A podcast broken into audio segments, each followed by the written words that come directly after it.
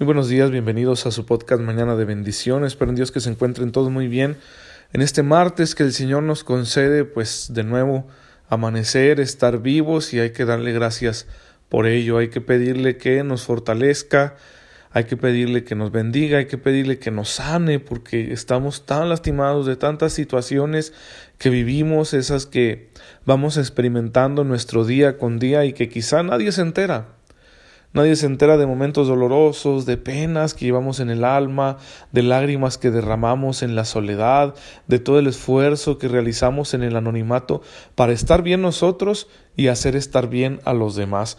Y eso puede ser muy cansado, pero quiero que sepas que el Señor lo sabe, el Señor pone atención en ello. Para el Señor es importante eso.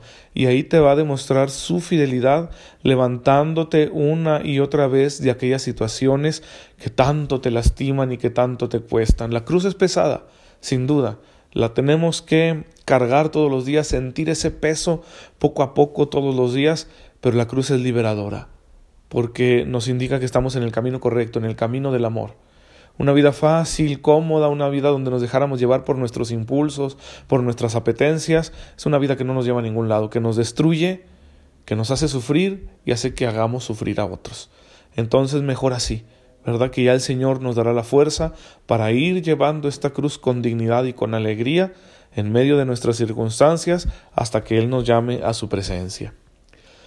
Y bueno, ayer hice un comentario sobre la cuestión de la paz eh, a raíz de lo que está sucediendo en el, país de Siria con nuestros hermanos sirios y ya tendremos oportunidad de comentar quizá algo más en otros episodios, pero vamos a volver a nuestra catequesis acerca de la liturgia, de los sacramentos, porque es importante que pase lo que pase, nosotros nos afiancemos en la fe de manera que la vayamos disfrutando cada vez más, gozando cada vez más, y entonces la fe sea el aporte que necesitamos en nuestra vida, el ingrediente especial para que nuestra vida sea una vida llena, una vida en plenitud, una vida valiosa, que podamos disfrutar mucho y que podamos ofrecérsela a Dios y a nuestros hermanos. Eh, decíamos que en el centro de la liturgia están los sacramentos, los siete sacramentos que la Iglesia los ha ido descubriendo poco a poco, los ha ido describiendo teológicamente poco a poco, y ahora ya tenemos una sólida enseñanza al respecto. Y pues eh, hay que definir qué es en sí un sacramento. El núcleo del sacramento es lo que nosotros llamamos signo sacramental, que está constituido por cosas, elementos materiales como pueden ser el agua, el aceite, el pan, el vino, gestos humanos, ¿sí? como eh, echar el agua ¿no? sobre la cabeza del bautizado, ungir al, al, confirmado en la frente, imponer las manos en la ordenación eh, sacerdotal, etc. Todo, a todo ello se le llama la materia. ¿sí? La materia es el elemento material, humano, a través del cual se realiza el signo sacramental. Y luego están las palabras, porque todo sacramento va acompañado de una oración que nace de la palabra de Dios. Las palabras que pronuncia el ministro del sacramento serían la forma. Es una manera clásica que tiene la teología de la Iglesia de entender los sacramentos. Claro que podemos profundizar en ello mucho más y encontrar otras definiciones, pero esa es la más básica que tenemos, la más esencial, y bueno, no, no vamos a renunciar a ella porque hasta ahorita no hemos encontrado ninguna mejor. ¿sí? Los sacramentos están compuestos por materia y forma. El núcleo del sacramento, que es el signo sacramental, está compuesto de materia y forma.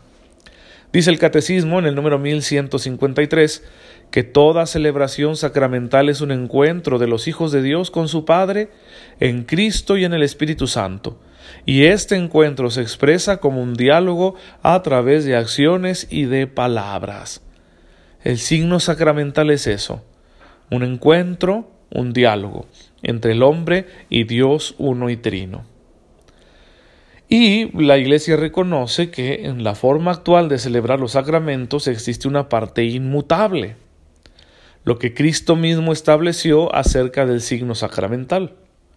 Por ejemplo, no nos consideramos autorizados para corregirle la plana a Jesucristo y bautizar con otra sustancia que no sea el agua. Se bautiza solo con agua porque así Cristo instituyó el sacramento y eso no lo podemos nosotros cambiar. Pero hay partes que la Iglesia puede cambiar para bien de los fieles y mayor veneración de los sacramentos, adaptándolas a las circunstancias del lugar y tiempo. Y a ello le llamamos ya el rito sacramental. El rito sacramental es más amplio. El signo sacramental es básico. Por ejemplo, en el bautismo, ¿sí?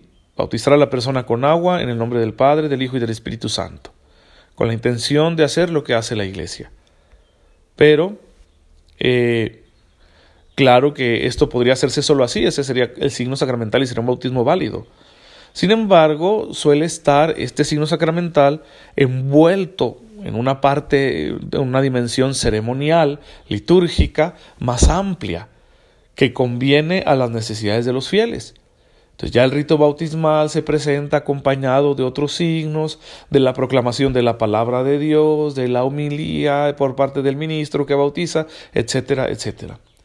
Y eso ayuda a que esta celebración enriquezca la fe de todos los que participan en ella. Entonces, según las circunstancias de los tiempos, de los lugares, se va adaptando el modo de celebrar los sacramentos. Sin embargo, esa eh, ritualidad que sí se puede cambiar, ¿sí? esa parte extra que la iglesia le pone al sacramento para que sea más elocuente y que vamos a llamarla rito sacramental, no puede ser modificado o manipulado a voluntad del ministro o a voluntad de la comunidad sino que esto siempre corresponderá a la Iglesia universal, especialmente a través de sus pastores, el Papa y los obispos. Es una enseñanza que encontramos en el Catecismo en el número 1125. Es decir, estos ritos extras, ¿sí? esta riqueza del ritual sacramental, puede modificarse y puede adaptarse, pero no a voluntad de la persona que está administrando el sacramento ni a voluntad de la comunidad. Vamos, yo voy a bautizar y no puedo modificar el rito sacramental a mi gusto. Y decir, no, miren, mejor no vamos a usar aceite mm, de este que nos proponen aquí, ¿verdad? Que es el, el óleo de los catecúmenos, un aceite de oliva bendito. No, mejor voy a usar aceite menem, ¿verdad? Porque no sé, huele más bonito y se los voy a poner ahí a, a los niños. No, no puedo hacer eso por mi gusto, por mi voluntad. ¿Sí? La iglesia me pide que obedezca también en esta, este ritual que se ha elaborado para hacer, hacer más elocuente el signo sacramental. Y la comunidad que está ahí, no sé, los papás, los padrinos, el resto de los fieles que están presenciando el bautismo, no pueden decir, no, padre, mejor háganos otra cosa. Mire, ¿qué le parece si eh, usted en lugar de usar el agua bendita, usa limonada, ¿no? Porque aquí en la familia nos gusta mucho la limonada y, no sé, el niño se apellida limón y por eso, no, no puede hacerse eso. ¿sí? Además ahí estaríamos atentando no contra el rito, sino contra el signo sacramental. Y ese no solo no podemos cambiarlo porque la iglesia lo diga, sino porque Cristo nos estableció el sacramento de esta manera. Entonces nunca se deben manipular los signos sacramentales. En ocasiones hacemos el ridículo convirtiendo la celebración de los sacramentos en una pantomima porque creemos que de esa manera la gente recibe más ya que les entretiene más. Pero es que la finalidad de los sacramentos no es entretener, sino santificarnos. Claro que para una mejor participación, para que recibamos mejor los frutos de los sacramentos, debemos ser más conscientes. Bueno, para ello nos haría falta toda una catequesis. El gran defecto que tenemos los católicos, sobre todo los adultos, es que no nos dejamos formar. No tenemos tiempo para la formación. Y esto hace que en ocasiones el, ministro quiera meter en la celebración del sacramento toda una formación que no se tuvo previamente y convertir la celebración del sacramento en un teatro, ¿verdad? En, un ejercicio didáctico, en, una práctica psicológica, en una catequesis bíblica, y no se puede hacer todo. Sí, no se puede hacer todo, por eso deberíamos estarnos formando constantemente y esa es una de las finalidades de estos audios, de este podcast, que tú puedas formarte constantemente sin la necesidad de salir de tu casa o de interrumpir tus actividades cotidianas.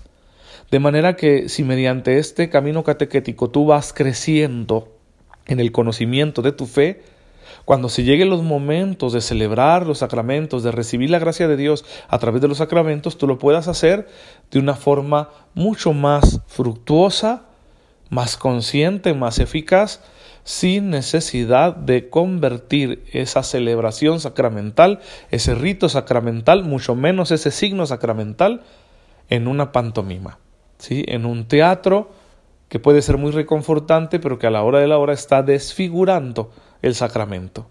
Así que por muy buena que sea la intención del ministro que, que celebra los sacramentos o de la comunidad que los recibe, pues no tenemos este derecho, ¿sí? Ni siquiera estos aspectos secundarios, auxiliares, temporales que tiene el rito sacramental, podemos modificarlos a gusto, ¿sí? No sé, ¿verdad? Que en lugar de leer la Biblia en la celebración de un bautismo, por ejemplo, pues yo me ponga a leer otras cosas, ¿sí? Que podrían ser tal vez muy edificantes, pero no, no está, no me permite a mí la iglesia tomar esa decisión. Es cierto que no resulta indispensable proclamar la palabra de Dios para la celebración del sacramento. Por ejemplo, me han llamado a los hospitales a bautizar una persona que se encuentra en peligro de muerte. Pues le he bautizado de una manera breve, ¿sí? Porque lo que urge es la salvación de esa persona y no debo entorpecer yo la labor de los médicos y el personal sanitario. Sin embargo, eh, esas condiciones en las cuales yo omito parte del ritual sacramental es porque la Iglesia me lo permite. De la misma manera, cuando estas condiciones no están presentes en un bautismo ordinario, no en un hospital, cuando la persona se está muriendo, bueno, la Iglesia me pide que celebre íntegramente el rito sacramental y que no omita, sin necesidad, la proclamación de la palabra de Dios. Por poner solo un ejemplo. Así que, hermanos, eh, entendámoslo, ¿verdad? En ocasiones queremos que los sacramentos sean como un entretenimiento. ¿sí? Queremos que sean así algo muy dinámico, muy interactivo. Y no se trata de eso.